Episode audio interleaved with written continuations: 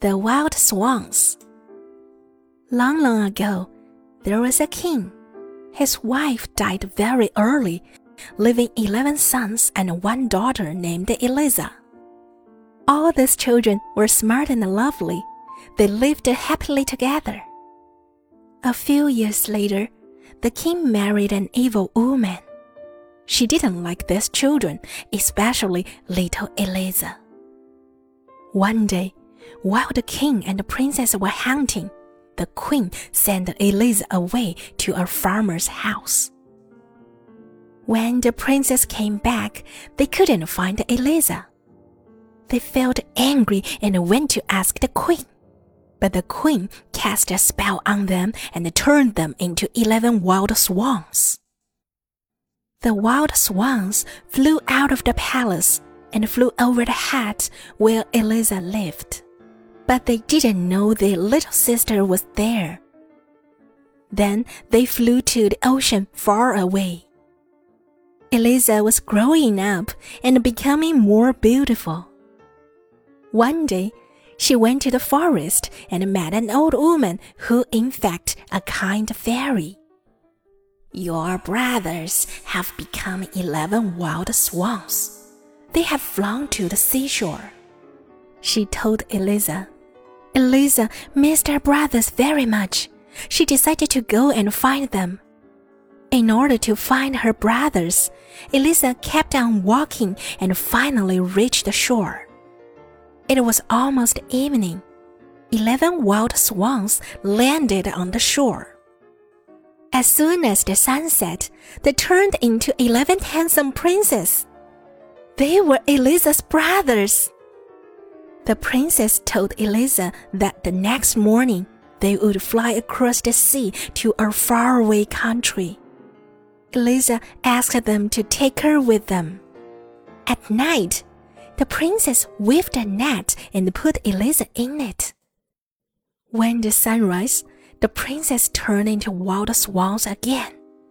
They held the net in their beaks and flew over the sea. With Eliza in the net, they flew slowly. When the sun began to set, Eliza felt worried. If they couldn't find the land, the wild swans would become humans, fall into the sea and be drowned. Just then, they saw a piece of land and landed on it before sunset. Eliza and her brothers settled down in a beautiful forest. One night, Eliza dreamed of the old woman pick nettles and knit 11 capes for your brothers, and then they can be rescued. But you must not speak before the capes are finished, or your brothers will die. She told Eliza in the dream. The old woman gave Eliza some nettles. Feeling the stinging nettles, Eliza woke up. Eliza walked out of the cave and picked nettles in the forest. Her hands and feet were hurt and swollen, but she didn't care at all. Her brothers came back after sunset. When they saw Eliza's hands, they understood that what she was doing for their sake.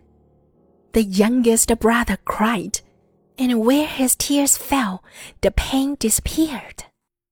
The next day, when the wild swans had flown away, a group of hunters came into the forest. The most handsome one among them was the king. The king saw Eliza and fell in love with her immediately. He took Eliza back to his palace and prepared a beautiful bedroom for her. However, the king's uncle didn't like Eliza. He believed Eliza was a witch. Eliza found herself in love with the king too.